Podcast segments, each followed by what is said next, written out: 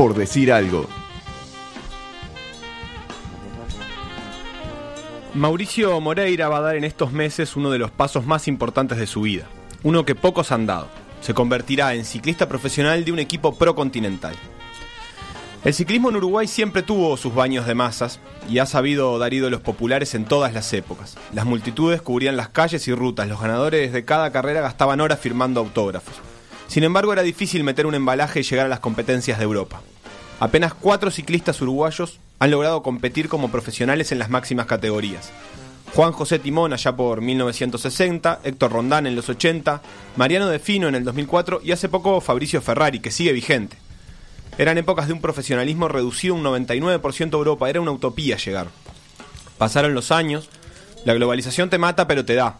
El ciclismo pierde terreno acá, le cuesta competir a nivel internacional, pero se abren otras puertas. Mauricio Moreira se convertirá en el quinto en la lista de uruguayos profesionales. En 2017 ganó la Vuelta a Zamora y tuvo un buen desempeño en la Vuelta a Segovia.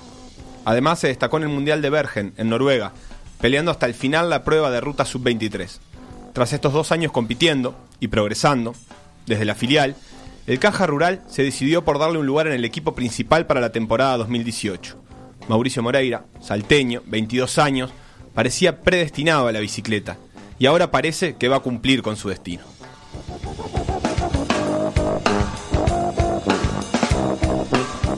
Mauricio Moreira, bienvenido a PDA, muchas gracias por estar. Bueno, muchas gracias a ustedes por la oportunidad y, y dejarme estar acá en el programa. ¿Estabas predestinado a la bicicleta, como decía la presentación?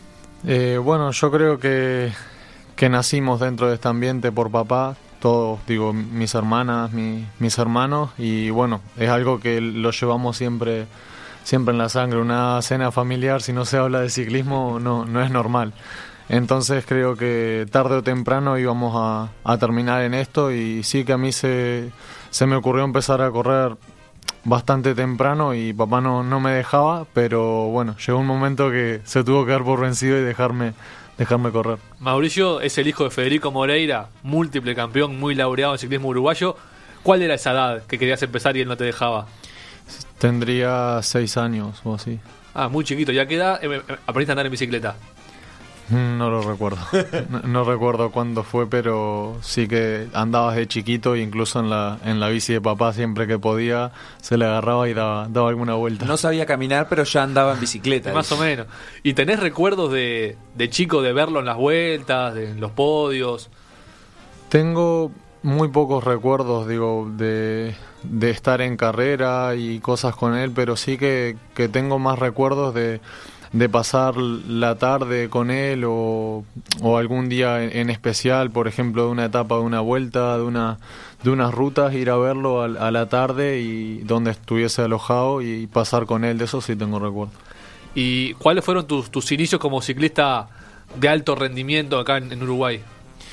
Bueno, yo creo que, que partí bastante temprano de, de acá de Uruguay cuando fui a, a competir por el Manchester de, de Criciúma en, en Brasil.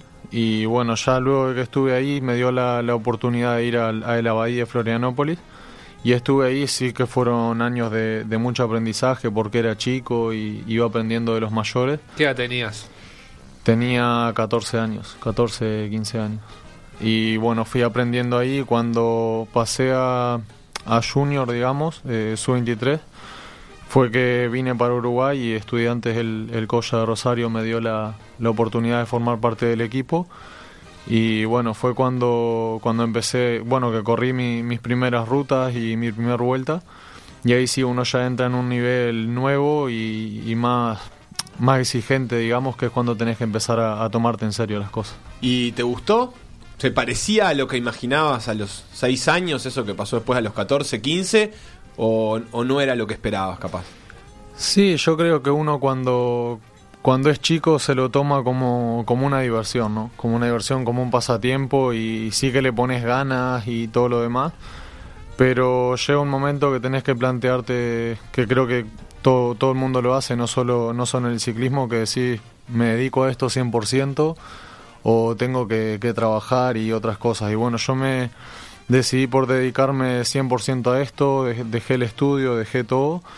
Y bueno, gracias a Dios me ha ido bastante bien y sí que en cierta forma es un poco más exigente de lo que pensaba. Pero bueno, eh, sarna con gusto no pica, como se dice, y Claro. estoy, estoy contento. ¿Y lo charlas eso con, con tu papá? ¿Comparan las distintas épocas? ¿Cómo era en la época de él y cómo es ahora?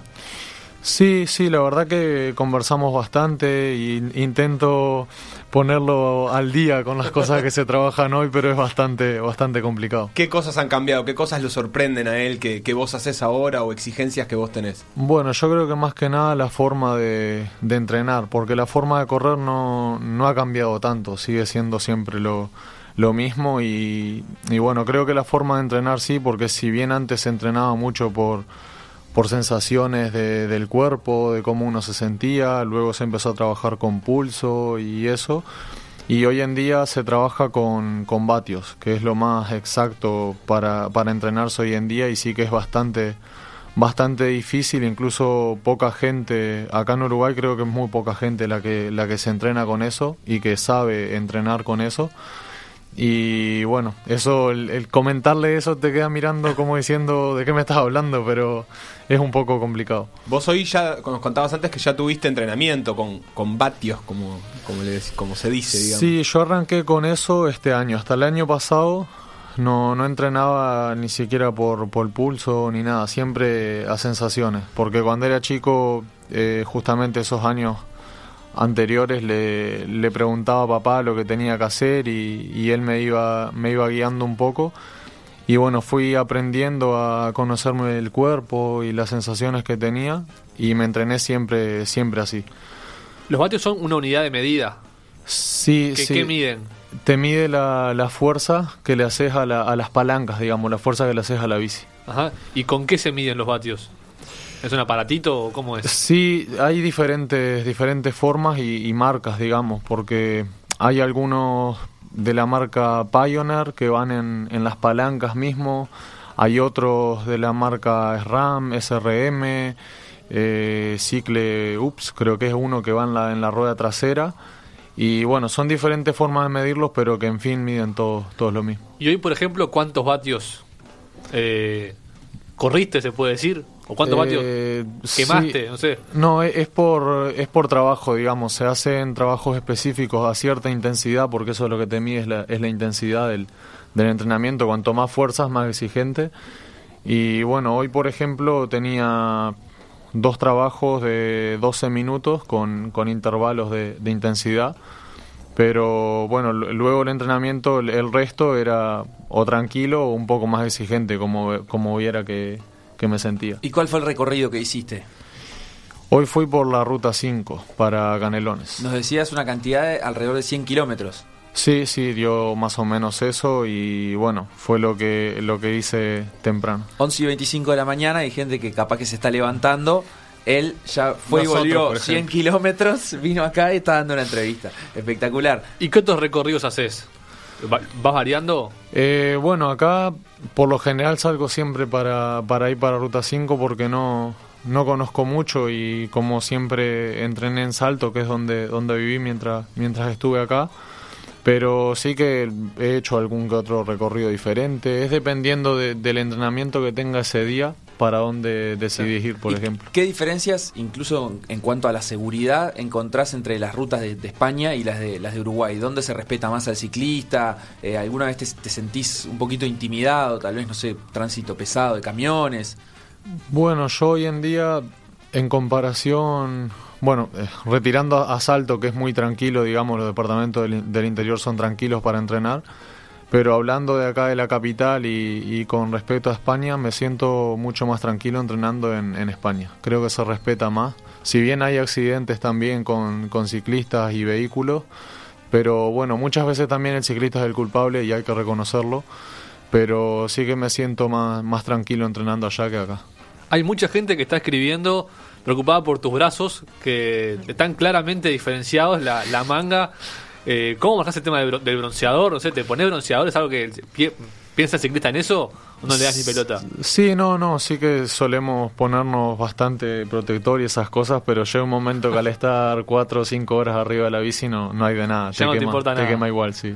Bueno, empecemos a hablar de, de tu nueva etapa, que en el Caja Rural de España, ¿cómo, cómo surgió eso? Bueno, eso fue el, el año pasado, luego de, de Rutas de América. Me dieron la, la oportunidad. Héctor Rondán, que antes lo nombraban, me, me dijo que el equipo estaba interesado y que bueno que él estaba con ganas de, que fuera a probar. Y bueno, entre una cosa y otra se dio la, la oportunidad de ir a prueba, que fui tres meses. Y bueno, gracias a Dios esos tres meses me fue bastante bien, que ya estaba con la temporada de acá y estaba bastante, bastante entrenado. Y bueno, quedé para este año y si bien había planeado tanto con el equipo como personalmente otra forma de arrancar el año, no fue la que, la que lo arranqué porque tuve bastante mala suerte en cuestión de caídas, lesiones y cosas así. Pero bueno, fue un año de muchísimos altibajos porque estuve hundido en el fondo del tarro mentalmente y, y físicamente, digamos. Pero bueno, gracias a Dios supe salir y, hoy en día creo que, que estoy muy contento más que nada por eso, porque vi muy difícil en el correr del año el poder lograr el objetivo que tenía y también el, el equipo lo vio así. Pero bueno, gracias al preparador, al técnico, amigos, compañeros y bueno, toda la gente que siempre está apoyando, se pudo salir adelante y creo que, que eso es lo que más contento me hoy en Y día. ese, ese bajón mental tiene que ver, además de lo deportivo, con, con el hecho de estar lejos, de, de no estar en, en tu casa, con, con tu gente. Sí, yo creo que, que eso, eso va mucho en la persona también. Creo que, que hay gente que, que extraña y gente que es más solitaria. Yo, por ejemplo, soy bastante solitario. Soy Como bastante... que en ese sentido aguantás bien, no, no, no tenés tanto problema. Sí, no, no tengo, no tengo mucho problema en eso, pero sí que a la hora de estar en un momento complicado uno necesita a veces el cariño de la familia, de los seres queridos y, y al no tenerlo es bastante difícil. ¿Y allá dó- dónde vivís o dónde viviste por lo menos esta temporada? El equipo tiene dos casas. Tiene la casa de los amateurs y prácticamente al lado eh, está la casa de los, de los profesionales y eso está en un pueblito que se llama Olioqui, que está al lado de, de Pamplona. Y bueno, ahí viven lo- los ciclistas extranjeros y los de ahí de España en, en algún momento, digo, si tienen muchas carreras seguidas se quedan ahí o cosas así. ¿Y conociste al uruguayo Fabricio Ferrari? Sí, no, no he tenido la, la posibilidad de coincidir con él porque justamente él, él está en profesionales y yo estaba en amateur y es un calendario totalmente diferente y como él no, no vive ahí en la casa del equipo, no, no hemos coincidido mucho.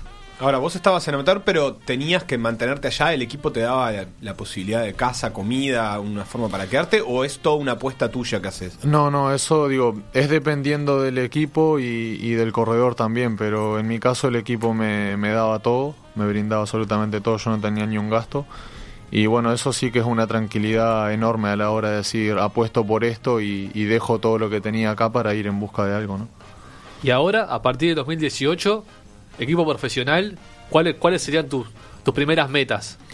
Bueno, yo creo que más que nada eh, apretar, como digamos, para que para aguantar el ritmo, porque sí que en profesionales se va muy rápido y lo, lo comprobé en el mundial. La, la velocidad que se va es impresionante, la intensidad que hay. Pero bueno, creo que que si se llegó hasta ahí es porque es por algo y bueno, voy a intentar aprender lo, lo máximo posible de todos los compañeros más experientes y de lo que uno vaya vaya viendo y bueno, intentar ayudarlos en todo lo que pueda. ¿Y qué velocidad agarrás? Bueno, eso varía bastante el, el terreno, el viento y todo lo demás, pero La máxima que pudieras agarrar, con, no sé, con todo plano y viento a favor. en, en ese caso no, no sabría, pero por darte un ejemplo, el- en el Mundial la máxima fueron 96 por hora o algo así. Ah, Sí. ¿Alguna bajada fuerte? Sí, una de las bajadas que había, que ahí se va, se va muy rápido, incluso el viento ayuda un poco, pero sí que se, han levantado velocidades mucho más altas también. ¿Cuántos miembros tiene el equipo? El equipo ahora somos 23. O sea, el equipo profesional tiene Sí. 23 ciclistas. Sí. Eso implica que para las competencias eh, no siempre están todos, obviamente. Hay que ir rotando. No, eso es un, es un calendario que el equipo te lo pasa con un poco de, de antelación y bueno, ahí te dicen las carreras que, que tenés que correr y bueno, lo- los compañeros también que van. Bien, y por ejemplo, Fabricio es el único uruguayo que corrió dos veces una de las grandes vueltas, de, en este caso la, la Vuelta a España. Eh, ¿qué, qué expectativas tenés vos ahora, empezando esta carrera profesional, de poder correr una Vuelta a España? ¿Para cuándo te proyectás? Decís, bueno, eh, para tal año, capaz que es este mismo, eh, me gustaría estar corriendo la Vuelta a España. Bueno, yo creo que, que llegar a, a correr eso, cual- cualquiera de las tres grandes sería sería un sueño hecho realidad y bueno, eso sí que confío mucho en, en los técnicos y, y en la gente del equipo para que para que ellos me digan en determinado momento estás preparado para, para correr una carrera de esa, porque no es solo lo físico, sino que la preparación mental que lleva largar una carrera de esas con la intensidad y la cantidad de días que son, tenés que estar perfectamente preparado para correrla. Y Bien. yo creo que confío en ellos para que me den el momento de correrla. Y justamente al respecto de algo similar a esto, me pregunta Pablo Marrero acá en Twitter, eh, que te preguntemos qué, qué rol pensás que te va a dar el Caja Rural en la temporada que viene. Bueno, yo creo que como neoprofesional, que se le llama al, al primer año de, de profesional, eh, voy a tener que pagar derecho de piso y bueno, es lo que, lo que quiero hacer y hacerlo de, de la mejor forma posible, todo lo que, lo que me manden cumplirlo y, y si puedo más, mejor. ¿Y en capaz que lo que podemos explicar es que dentro de un equipo de ciclismo hay varios roles. Que la gente capaz que piensa que es un deporte individual, pero hay diferentes roles dentro de un equipo. Sí, sí, yo... eh, se corre diferente en, en todas partes del mundo, pero en profesionales, por ejemplo, hay gente que se gana la vida ganando carreras y hay gente que se gana la vida llevándole agua al que gana las carreras o tirando para él toda una etapa. Cada uno tiene su, su rol que lo hace bien y por eso está en, en un equipo profesional. Y bueno, se, se especializan en eso y día a día se, se ganan el pan con eso. ¿Qué es lo que más te gusta a vos? ¿El- ¿Una crono, la montaña? El, eh, Bueno, alguno de estos roles? A mí personalmente me gustan las carreras largas, las carreras largas y, y duras, que se hacen muy duras al final, con, con un terreno no montañoso porque no soy un escalador nato, ni tampoco totalmente llano porque no soy uno de los mejores rodadores, pero sí que se me da bien un poco de las dos cosas y un poquitito de las dos cosas me, me siento cómodo. Y en el sprint, por ejemplo, para rematar una carrera, ¿cómo, cómo te ha ido? Bueno, ahí soy un poquito menos 10, soy, soy fatal. Ahí hay, ahí hay que mejorarle. Sí, sí, eso es uno de los puntos que, que estoy justamente trabajando ahora, que, que no estamos en, en temporada, un poco de, de pretemporada, estoy trabajando todos esos puntos para intentar mejorarlo. Ya nombraste a, las- a las grandes vueltas, así como, como al pasar. ¿Tenés alguna favorita que te guste de verla por televisión, por ejemplo? Bueno, yo creo que la carrera favorita de, de todo ciclista es el turno, creo que, que eso es lo mejor, pero bueno, lle- llegar ahí ya sería algo impensable y si bien nunca hay que decir no puedo llegar, pero bueno, cualquiera de las tres que, que pudiera alargar para mí sería un sueño. Claro, en este caso el Caja ha competido solo en, en la Vuelta a España últimamente, en lo- las últimas temporadas, ¿no? Sí, sí, porque esa, esas, tres, esas tres grandes vueltas son por, por invitación a los equipos que no son World Tour y bueno, el Caja ha estado invitado a la, a la Vuelta a España. Y de ciclistas, del, de, así, de nivel top, ¿tenés algún referente o que te guste verlo? Bueno, yo creo que, que el- los ciclistas que más me gustan son justamente esos bastante bastante completos, ¿no? Que van bien en, en muchos terrenos y, bueno, por ejemplo, Manaver Maed me gusta mucho, es un ciclista que me gusta la forma de correr que tiene y cómo se, se mueve en los diferentes terrenos y bueno, así como él, Gilbert y ciclistas así de, de ese, de ese estilo. ¿Y acá en Uruguay pudiste tener algún referente o te fuiste demasiado pronto como para conocerlos, no sé, de correr contra ellos en rutas o en la vuelta? Bueno, que tuve la, la oportunidad de, de largar con un ciclista, digo, de, los, de los grandes, grandes de, de acá de Uruguay, fue con, con Milton, con Winant, que fue, corrí con él en, en Estudiantes del Colla la primera temporada que, que tuve y para mí fue un orgullo tenerlo como, como compañero de equipo. Así que, que bueno, yo creo que si, que si tengo que nombrar a alguien como referente serían a él y a mi padre. El Caja se ha portado muy bien también eh, apoyándote en esta temporada para que, digamos, concurrir con un entrenador al Mundial Sub-23. La, la federación de acá te facilitó el, pasaje, o sea, por, por- porque había una invitación, eh, y, y el Caja puso eh, un entrenador, ¿verdad? ¿Es así? Sí, lo- lo- el tema del mundial, la Federación Uruguaya se encargó de, de de todos los gastos, de la estadía ahí, comida, hotel, eh, pasajes, todo. Y bueno, el Caja me aportó el, entrenador, ¿no? Que uno precisa un preparador. En realidad, para ir a un mundial se debe ir un técnico, un masajista, mecánico y todo lo demás. pero sí que, que como acá no estaba y, y la cantidad de, gastos que eso genera para ir hasta allá, bueno, fue el, el Caja Rural que me brindó el, el técnico, yo se lo pedí personalmente, si él podía, podía acompañarme y me dijo que sí. Y bueno, como era un ciclista solo, tampoco es una selección que lleva un equipo de, de 15 ciclistas para diferentes pruebas. Como era un ciclista solo, fu- fuimos prácticamente solos. Lo mecánico era solo una bici, tenía la bici de repuesto. Y bueno, la, la zona lo mismo, me la puedo preparar yo o cualquiera que, que esté ahí. Claro, me gustaría que, que repases un poco cómo fueron las dos pruebas, la contrarreloj y la de ruta, de este que fue tu, tu primer mundial, ¿verdad? Y mientras tanto, si, si Brian nos ayuda, para los que están viendo por YouTube, eh, ver algunas imágenes tuyas compitiendo en la prueba de ruta donde tuviste una, una muy buena actuación. Sí, el día, por ejemplo, arrancando por la, por la crono, que fue lo, lo primero que corrí, tuve muy poco tiempo para, para prepararla, digamos, no, no para prepararla, sino para adaptarme a la bici, ya que, que es una bicicleta diferente, hay que acomodarse y sentirse lo, lo más cómodo posible para, para dar el máximo. ¿Quién es Mauricio ahí? ¿Se ve? Es uno de los de casco verde, ahí lo estás viendo, casco verde, malla blanca. eh, El tercero, digamos. El uniforme, exacto, el tercero ahí, el uniforme de Uruguay es una malla blanca. Eh, que parado dice en los pedales, eh. Uruguay.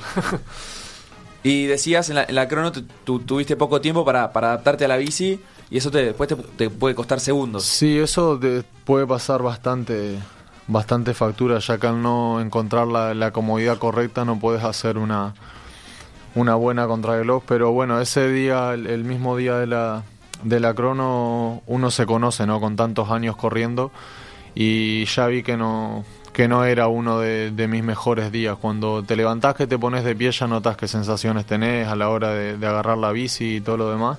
Cuando estaba en el rodillo también, pero bueno, son cosas que no, que no intentás pensarlas porque si no ya empezás, uh, me siento mal y cosas así. Y bueno, hay que salir y dar lo, lo mejor con lo que se tenga y fue lo que, lo que se dio. Sí que me decepcioné a mí mismo bastante porque los entrenamientos que estaba haciendo eran mejores y, y esperaba hacerlo mejor. Pero bueno. Pero después en la que- ruta te, te redimiste un poco, incluso con, contigo mismo. Sí, sí, la ruta, ese día luego de la crono estuve bastante, bastante decaído porque me golpeó un poco, la verdad. No, no esperaba estar entre los primeros, pero sí mejor de lo, de lo que lo hice. Y bueno, ahí me, me ayudó mucho la familia, ¿no? Mi, mi padre que estaba ahí conmigo y la, la gente de la familia, mi técnico también me ayudaron mucho a, a levantar cabeza y bueno, quedaba una batalla más que era la ruta e intentar prepararla lo, lo mejor posible. Los paisajes son muy lindos. Estamos viendo en la. Esto es Noruega, ¿no? Bergen. Sí. ¿Te da para ver los paisajes en las vueltas? ¿O vas totalmente enfocado y no sabes por dónde vas? No, eso, le- le- los paisajes y, y, digamos lo- los lugares bonitos para conocerlos verás en, en algún momento que salgas a rodar Por la tele, tranquilo. cuando veas el Sí, sí. de la carrera. Mirá, le- incluso ahora que estoy viendo la carrera, que la vi luego cuando llegué acá a Uruguay, la vi en, en mi casa tranquilo en la, en la tele, me di cuenta de cosas del circuito que no. Pasé por ahí 10 veces y no me había dado cuenta. Claro, porque era, eran Niños envueltas. corriendo a- alrededor de las bicicletas. Es Muy cierto. lindo todo. Eh, y acá lo que vemos, porque estaría bueno contar un poquito para, para la gente que no vio esta carrera, es el grupo de los líderes, faltando menos de 20 kilómetros. Eh, Mauricio estaba entreverado ahí y de hecho en, en unos minutos se va a ver, hiciste un intento de escape, ahí está el líder alemán Kamna y detrás viene Mauricio intentando escapar para buscar puestos de podio. O sea, estuviste eh, a un nivel muy alto dentro de este Mundial Sub-23. Sí, yo creo que fue mejor de lo que de lo que esperaba, tanto personalmente como, como el técnico, porque no fue lo que lo que habíamos hablado. No, no- a veces uno intenta buscar la fuga para mostrarse y cosas así, o, o simplemente, digo, si estás fuerte, guardarte para definir, pero estuve todo el año compitiendo carreras de 120, 130 kilómetros y de golpe que, que salió prácticamente de apuro la, la ida al mundial competir en 190 kilómetros y en un mundial es difícil y no, no sabía cómo, cómo iba a responder. Pero bueno, hablamos de, de guardar lo, mejor posible y, esperar al final y aguantar hasta, hasta donde aguantara y fue lo que hice. Intenté las primeras vueltas acomodarme, buscar las sensaciones del cuerpo, vi que me sentía bien y bueno, faltando en esa última vuelta que, que se hizo ese grupito, sentí que tenía fuerzas para estar ahí y aproveché la, la oportunidad. Y a nivel de selección, ¿tenés algún objetivo marcado? no sé, de, de meter- de meterse en algún torneo que organiza el Comité Olímpico, por ejemplo? Bueno, yo creo que, que las selecciones no es igual a, a las selecciones de, de los países grandes, digamos, que sabes con antelación que vas a ir a, a tal y tal carrera por la selección. Yo creo que es un poco más impredecible y bueno, sí que me gustaría correr otro mundial o, cosas así importantes por la por la selección, pero bueno, eso se va se va viendo con el tiempo y, y bueno, si, si tengo la oportunidad de hacerlo, espero hacerlo bien. Unos Juegos Olímpicos, por ejemplo. Sí, sí que me gustaría. ¿Siempre en ruta o alguna vez te, te propusiste o te planteás que podés llegar a correr en, en pista? Bueno, la pista me gusta, pero me gustan más la- las pruebas individuales. Siento que no tengo el, el dominio, que es, si bien va mucho en entrenamiento también, el dominio para, para correr dentro de un pelotón, en pista y, y cosas así. Entonces me gustan un poco más las pruebas individuales. Claro, y ahora que decís individual, eh, por ejemplo en el Mundial o en las grandes competencias de selecciones, eh, muchos países tienen equipos y en este caso eh, por Uruguay no competiste con un equipo. ¿Qué, ¿Qué ventajas o desventajas tiene eso? No hay nadie que se por vos. Bueno, yo creo que es una desventaja si, si estás si estás como, como para definir, ¿no? Como favorito a, a definir, sí que, sí que es una desventaja porque los mismos rivales, los mismos ciclistas te, ya te miran con, con eso de, que sos uno de los favoritos y, te van a marcar siempre. Y el no tener un equipo y tener que, buscarte la vida solo te complica. Pero en mi caso, que no, no estaba para definir ni tampoco era conocido por nadie, creo que también es una, una ventaja porque te guardás dentro del, grupo, haces tu carrera, vas buscando tu- tus sensaciones y en determinado momento que, que ves la oportunidad aprovechás. Como que nadie te está mirando. Claro, va- vas perdido, nadie te conoce. Acá, mientras Juan Daniel Acuña por Twitter nos dice que esperamos ver a Morera en una Milano San Remo. Bueno, me- la verdad que me gustaría, son todo carreras clásicas que, que me gustarían hacer, pero bueno, ya para correr a, a ese nivel que, que estás en World Tour, yo creo que la- las carreras que corres te las pone el equipo y bueno, si bien me gustaría hacerlo, de- dependo de lo que digan ellos. Vamos a hacer un cortecito en la entrevista para después volver a hacerte un cuestionario. Que si lo ganaste, llevas grandes premios. Mauricio, te vas a enterar después de la pausa. Y eh, antes de irnos, tenés que elegir una canción que te guste, lo que sea, para que suene de fondo y te sientas cómodo como, como en tu casa. Te- O como cuando entrenás. ¿Está. ¿Está prohibida la música para el entrenamiento? ¿Para ir en la bici en la ruta? Sí. ¿Ir con auriculares con música? Sí, sí, yo este año tuve una, una experiencia bastante mala con eso, que me agarró la, la Guardia Civil en España y me cobraron 100 euros de multa por ir escuchando No, con los dos auriculares y sí, pero sí que otra de las cosas que hacen mal los ciclistas y hay que reconocerlo, lo usamos igual. Porque ah, a sí, veces... es común que los ciclistas eh, profesionales que van entrenando lleven... Sí, sí, sí. Sí, porque a veces estar 4, 5, 6 horas, incluso más, arriba de la bicicleta, si no tenés un poco de música o lo que sea, todos los días te... Te ayuda a marcar ritmo, ¿no? Sí, más que nada para Sí, distraerte. claro, claro. Más que nada para distraerte, porque si no vas prácticamente solo todo ese tiempo, no. Sí, sí. Y, y cuando corres hay radio, porque en las grandes en las grandes vueltas tienen radio los ciclistas, ¿no? Sí, al- a nivel amateur, como, como estaba yo hasta este año, está prohibido. No, no llevamos radio, pero sí que el- los ciclistas profesionales llevan radio y bueno, acá, eh, acá en Uruguay también está permitido, como en otros, en otros países. Y cuando te multaron, ¿qué ibas escuchando? ¿Te acordás? No, creo que pasé tan... Por suerte. Sí, sí, sí. ¿Pero pasé qué te tan gusta? mal ese momento que... Bueno, es- escucho de todo un poco, variado. Y allá cuando llegaste, eh, ¿incorporaste alguna, alguna banda nueva o algún músico nuevo español que no conocías?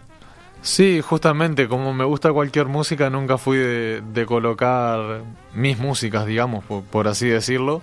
Entonces escuchaba lo que escuchaban los compañeros y ya me quedé con eso y lo sigo escuchando. Y vas a tener que elegir algo, Mauricio, porque nosotros no vamos a elegir. Vas a tener que elegir Bueno, vos. voy, a pensar alguna porque no, no le presto mucha atención a, a las canciones, simplemente dejo que corran. ¿Qué hacemos? ¿Hacemos un corte y después.? No, tiene que empezar ahora. Y porque sí, tiene que sonar ahora. que ir al corte con, con la canción. Te- Tenés que pensar al aire, Mauricio. Alguna que se te ocurra. Complicado, porque... La última que hayas escuchado, capaz, o la última que te quedó pegada, cantaste en el baño. Mirá, escucho de todo un poco y puede ser desde reggaetón hasta otras cosas, pero... Acá nos gusta todo también. En este momento, una, una de las cosas que escucho y a veces a la gente le, le parece un poco raro que soy de escuchar Arjona, Maná, todas esa, esas canciones así. Y me suena una que la escuché hoy entrenando y fue la última que, que sonó entrenando, que era la de Arjona de Minutos. Minutos esa, de esa Arjona. me acuerdo. Ya está buscando Ariel. No es un temazo. La cárcel del tiempo. Ahora, ¿y ¿te diste cuenta que se te pegó el acento español? Mm, Porque yo te puedo decir. Eh, Algunas muletillas también. No, no, int- intento, intento que no se me pegue porque Sí, intentás mal, te aviso. ¿eh? Porque- hay, hay gente que, Sí que se te pegó un poco. Sí. me, han, eso, me han eso. retado, me han retado ya los del equipo y saber cuándo te vas a poner a hablar con nos- como nosotros. Le digo, no, no, no, a mí déjame con mi forma de hablar que estoy contento, le digo. Pero no, se te, se te pegaron algunas multillas. ¿Ahí suena Arjona? Sí. Así que hoy ibas escuchando música. Sí, Bueno. hoy sí. Ahí. La Hoy, hoy, la hoy, hoy, hoy hoy iba en infracción. Iba en infracción. Ya venimos. Vías de comunicación. Facebook.com barra por decir algo. Twitter arroba por decir algo web. O escribinos a nuestro mail por decir algo web arroba gmail.com. O también al WhatsApp o por SMS al 091-525252. ¿Llegaron mensajes para, para Mauricio Moreira? Eh, en, en el WhatsApp no, en Twitter. Ah, ya, ya leímos todo, ya leímos Ah, todo. perfecto. Pero si gustan seguir mandando, eh, estamos abiertos. Mauricio nos contaba recién en la, en la tanda una anécdota maravillosa del idioma, porque se le pegó el cantito, pero las palabras no. ¿Qué anécdota tuviste en una entrevista en la vuelta a Zamora, Mauricio, con una palabrita que se usa mucho en España, pero acá significa otra cosa? Bueno, sí, la verdad que tuve una, una experiencia bastante, bastante complicada, que ahí hay una palabra que se, que se usa mucho, que por ejemplo, voy a coger un vaso, voy a coger unos cubiertos, que significa agarrar. Y me estaban haciendo una entrevista luego de una etapa y dije, voy a agarrar el grupo adelante. Y el que me estaba haciendo la entrevista me mira como diciendo, ¿qué me, estás diciendo? Y le expliqué lo que era y bueno, tuve que decirlo como lo decían ellos. Y después los mensajes familiares, amigos que me caían, jodiéndome con eso, eran, eran bastantes. Bueno, Mauricio, vamos a hacerte algunas preguntitas de, de cualquier cosa en realidad, no solo de ciclismo, de la vida. Y si las respondés bien, ¿con cuántos puntos salva, Sebastián? Eh, bueno, con 8 volts. Volt, vatios, Con ocho vatios, salva. Vatios, vatios, con 8 vatios. Te vas a ganar ese par de cervezas cabezas que están arriba de la mesa para regalar y regalarse. No sé si te gusta la cerveza. Bueno, no soy de tomar mucho, pero ahora en pretemporada para desconectar un poco sí que, Excelente. sí que tomo. O si no, para llevarte a regalo a España o a tu viejo, a quien sea. También. Son artesanales de, de Tacuarembó. Y vamos a arrancar. ¿Arrancás vos o te hago arranco yo? Vamos a preguntarte por la Vuelta Ciclista del Uruguay. Queremos saber si si, eh, si seguís eh, a la vuelta, si, si el haberte ido no te desconectó. Y para eso te Y si vamos a Y preguntar. si tenés memoria, ¿no? Y si tenés memoria. Si te acordás quiénes son los últimos tres ganadores de la Vuelta Ciclista del Uruguay, 2015, 2016 y 2017. Eh, Tienen que estar en, en orden por año. No, Bueno, la, somos, es la un- última la ganó Magno, el brasilero del Fumbi. correcto. La anterior, si no me equivoco, fue la que ganó eh, chileno Sharsum. Esa fue la del 2015. La que del también 2015. estaba, así que. Pero bien, bien. Bueno, Metiste y la- dos. Y la del año. ¿Te falta capaz el más fácil? ¿O no? Y. Puede ser, que me esté complicando un poquitito. Tenemos el 2015 a Oyarzún, el chileno. 2017 Magno Nazaret, brasileño. Y el 2016, Dale una pista. Nacionalidad. uruguayo, como Gardel. El último uruguayo que ganó la vuelta ciclista. ¿Es así? Y sí. Perfecto. No me puedo acordar. Y bueno, ¿Y eso, y eso que la corrí? la correta era del 2016. Sí. Por eso no te acordás, no eso- te querés y eso- acordar. y- eh. Y eso que la corrí. Bueno, fue la, fue la que abandoné en, en una de las etapas, en la etapa que se llegaba a Mercedes. Pues estaba bastante, bastante jodido, pero creo. Si no me equivoco. La ganó uno del Schneck, puede ser. Sí, Pías, Néstor Pías. correcto. Ahora me acordé. Bien. Salió, salió, salió, Ahora salió. Llegó a la intendencia esa vuelta. Fue la última que, que llegó acá a la intendencia. Es cierto. Tres puntitos ya sumó Ahora Mauricio, ¿eh? Bueno, ahora nos vamos a Pamplona. Ahí a la ciudad donde estás. Estás en un pueblo cerca de Pamplona. Sí, está prácticamente. Pero está acá prácticamente sí, al lado. sí, ¿Fuiste a los Sanfermines?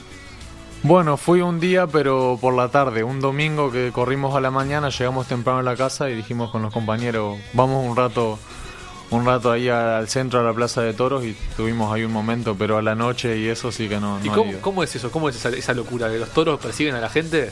Sí, ahí es, es vida loca. Esa Pero- semana entera es vida loca. ¿Pero vos fuiste a ver o fuiste a, a ser perseguido?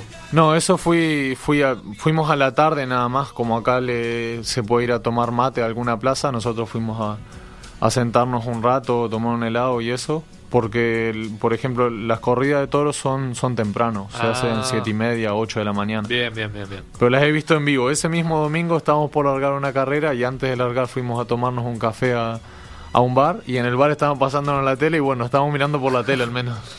Bueno, y sobre Pamplona, ¿qué le vamos a preguntar, Sebastián? ¿Te gusta el fútbol? Mm, gustarme sí, pero no, no lo miro y no, no lo sigo tampoco. Y, pero ¿sabes que los equipos de, de la zona y eso cuáles son, más o menos? de Para ahí saber la dificultad que va a tener esta pregunta, ¿no? Mm, no, va a tener bastante porque no. Va a tener mucha dificultad. Sí, sí, sí. Si te decimos el Osasuna, Los Asuna puede ser que sea de Victoria, no, es de Pamplona. ah, de Pamplona. Es el cuadro de fútbol de, de Pamplona y te íbamos a preguntar, pero... Bueno, te vamos a preguntar, ¿qué jugadores de fútbol uruguayos pasaron por el Osasuna? Uf, Te matamos. Sí, sí, sí, ahí sí. ¿No te han hablado cuando llegaste 100%. por allá? Porque algunos dejaron, Sí, no sí. te digo que una marca imborrable. Eh, una marca indeleble. Bueno. Jugaron final de Copa del Rey en algún caso. ¿No te dijeron, ah, como... No, me, me han dicho como Suárez, Cavani, pero bueno. Apuntando al- Forlán también me, me hablaron. Este mundo globalizado ya no reconoce ídolos locales. Como, ¿te das como el? Chengue Morales nunca te dijeron. Ahora que me decís, tengo un leve recuerdo de que una vez me lo nombraron.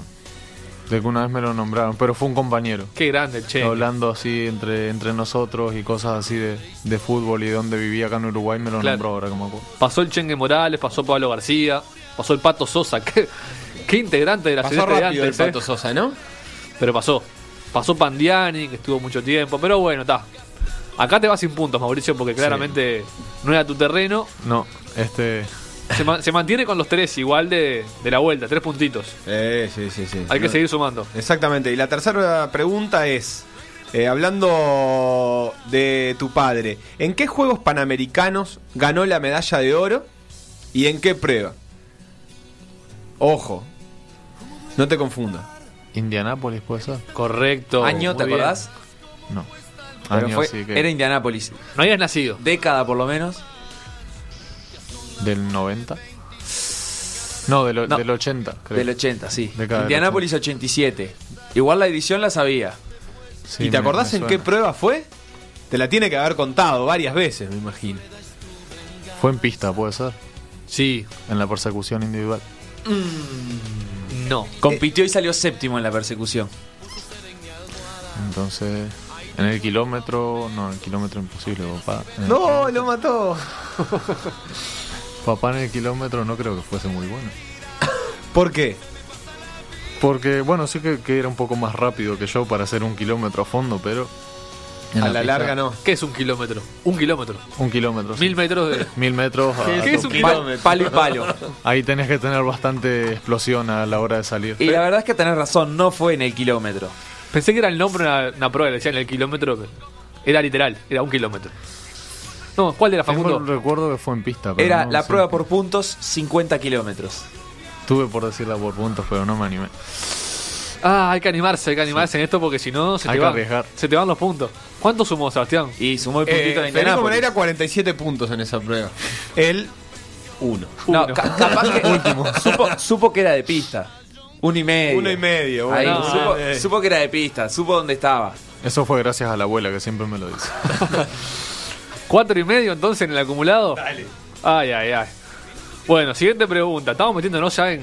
Esto es del, capaz Mirá, que hasta del liceo. Perdóname, pero acá Eddie Manzulino recuerda esa, esa prueba por puntos. Dice, Federico Moreira le sacó como cuatro vueltas al segundo en la prueba por puntos. Prueba por puntos que por sacar una vuelta te da puntos. Entonces, bueno, obviamente le fue muy bien. Mauricio, ¿qué pasó el día de tu cumpleaños, pero de 1830? ¿Cuál es el día de cumpleaños de Mauricio? Que El lo diga él. 18, El 18 de julio. La fecha patria. Sí. Pero no porque y- haya nacido vos. y me, me acuerdo de unas cuantas, pero justamente esa no sé por qué Ah, no me acuerdo. Será porque es mi las cumpleaños. Será la. No, la Jura de Concepción no. La Confiado, confiado, confiado, confiado en lo que usted sabe. La batalla de las piedras. Me pegó en el palo. Dejé, dejé en tercero de liceo, así que... Lo peor es que Era así. en el fondo la sabías, porque era la jura de la constitución. Bueno, la quise decir, pero no. La tuviste ahí. Quiso, pero no pudo, ¿Qué decía? Araujo. ¿Medio punto? No. No, nada, No, nada. ahí nada, nada. Lamentablemente. Hay que- hay que ser es justo un ahí, competidor nada, nada. nato. Quiere ganar el Tour de France. No podemos darle medio punto por. Y esta es, O es- todo o nada. y esta es de actualidad, pero puede ser brava porque ya no estás viviendo ahí. ¿Quién es el intendente de Salto? ¿En este momento? Sí. Andrés Lima. Correcto, Opa, ahí sí, ahí sí, ahí sí, señor. A ¿Lo pesar conoces? del tono español. Sí, sí, sí. ¿Lo conoces personalmente? Sí, sí, Y Salto estaba- Pueblo Chico. Estado- sí, también. Bueno, estado tampoco, dentro de Uruguay. tanto, es de las ciudades más grandes, ¿no? Pero bueno. Bien, en ese punto entró así, de lleno, cinco puntos y medio acumula. Sí. O sea que para ganar tiene que meter dos puntos y medio. Para llegar a ocho. Y esta es. Ah, esta es espectacular. Brava y polémica. Mauricio, vamos a pasar fotos en la pantalla de elementos del ciclismo y tenés que decir cuántos salen. Las sacamos de internet de prestigiosas páginas y tiendas de- En Uruguay. pesos, dólares o euros. Brian nos va a poner la foto. y com- complicado nosotros eso. te vamos a preguntar. Esa eh, bicicleta que está ahí. En pesos, dólares o euros. eh, Todos los precios están en dólares. Y para este caso te vamos a dar. Yo creo que hay que darle un margen lindo. Más o menos 50 dólares. Sí, más o menos 50 dólares. Es una bicicleta. Ahí bueno, la. Para los que no están viéndola, es una bici Sin juzgar, es blanca. espantosa. Blanca. Winner es la marca. Evolution dice ahí en el caño, que será el modelo, supongo, ¿no? Sí, sí. Deja de pasar el chivo. Tiene, tiene. ¿Tiene cambios? Tiene cambios. ¿Y qué función cumple el resorte ese que tiene en el medio? Bueno, es más. Es una. Una decoración. Digamos, una, un amortiguador que tiene para. Más que nada, no sé en, en los niños qué beneficio tendrá, pero en las personas mayores sí que serviría por el tema de, del golpe en la, en la columna, digamos, y Ahí todo va. eso. Pero Bien, bien, bien. en los niños no sé qué. Para jugar sería. Porque la ves de para niños esta bici. No, más para, para mayores, pero. Para mayores, correcto. Me acuerdo porque yo, yo tuve una Winner que era la Winner Z en ese momento. Sí, Ah, ¿quién Y no la tenía, tuvo? tenía el amortiguador en el La medio Winner también. Z era la que el asiento como que no se conectaba con el. con Bueno, la parte esto, de esto abajo. es así también. Que Ah, no, lo veía, claro. Exactamente. Bueno, Es la Winner este, Z actualizada. ¿cuánto, ¿cuánto se paga por esto? ¿Cuánto te parece que puede salir este, este elemento? Si me dijeron entre 50 dólares y un poquitito más, me parece. No, no, no. Es, es que hay un margen de Ah. error de 50 dólares. Ah, está, que si vos decís 100 y sale 150, te lo damos como válido. Eh, No es tan barata como Me- pensaba, esa es la única me tiro alrededor de los 500 dólares. No te dio ¿Qué faltó? Qué tristeza. 400 ¿Más caro? dólares sale. Ah, Baratita. pe- pensé más cara, sí, sí, la verdad que sí. Una bici pro pro, como la que vos, ¿cuánto puede salir? Bueno, puede haber desde mil dólares hasta 10 mil dólares igual. ¿Eso es solo el cuadro o la bici completa? No, la bici completa. Igual incluso hay, hay cuadros, solamente el, el cuadro, digamos, que te puede salir hasta 5 mil dólares dependiendo de la ¿Y marca. ¿Cuánto pesa un cuadro de esos de, de primera calidad? Y hay cuadros que igual no te llegan a un kilo. Pesan 900 y pico gramos. ¿De qué material así. son? De fibra de carbón. ¿Y hay algún reglamento para eso? ¿Hay un mínimo que tiene que pesar el cuadro para poder competir? Sí, el el límite de peso de todas las bicicletas es de 6 kilos 800. ¿Seis La bicicleta armada. mínimo o máximo? Mínimo. 6 kilos. Para máximo no hay. Pero digo, uno siempre intenta el, el mínimo Bajarle. posible. Sí, sí. ¿Vos sabés cuánto pesa la tuya? No, pero debe andar alrededor de los 8 kilos por ahí. Tiene bastante, bastante para mejorar la bici mía. Claro, tenés que sacarle la bocina y los timbrecitos y esas cosas. Sí, pero bueno, soy, soy, soy partidario de que, de que no hay que tener siempre lo mejor porque es una, es una de las cosas a mejorar. Mirá. Vamos con otra foto, otro elemento que se puede comprar en Uruguay. Y Mauricio tiene que adivinar cuánto sale. Esto es un accesorio, Es un accesorio y Es un casco. está en pesos en este caso el precio. pesos uruguayos. Un casco negro y verde, a la gente que no está viendo, parece muy Sí, lindo. con- conozco la marca y todo, ¿Es, pero... es de buena calidad o es medio barretón? Decilo, ¿eh? Bueno, que el- es para, para competir a, a nivel, digamos, de, de primera, con, con los golpes que uno se puede llegar a dar, no, no lo recomendaría mucho, pero para salir a andar en bici, un paseo y eso sí que... Está perfecto, muy bien. Acá en, en el Mercado Libre lo venden como eh, casco de bicicleta Prowell para ciclismo máxima calidad. Bueno, Capaz que se les pasó Máxima. un poquito de. Bueno, hay que darle color. Sí, Pero sí. ¿cuánto, ¿a cuánto lo venderías esto o a cuánto lo comprarías? bueno, yo creo que tiene que salir alrededor de 1500 pesos o algo así. Entró, entró, entró con el margen, que no sabemos cuál era, pero entró. 200 Pero pesos habíamos dicho. ¿Cuánto?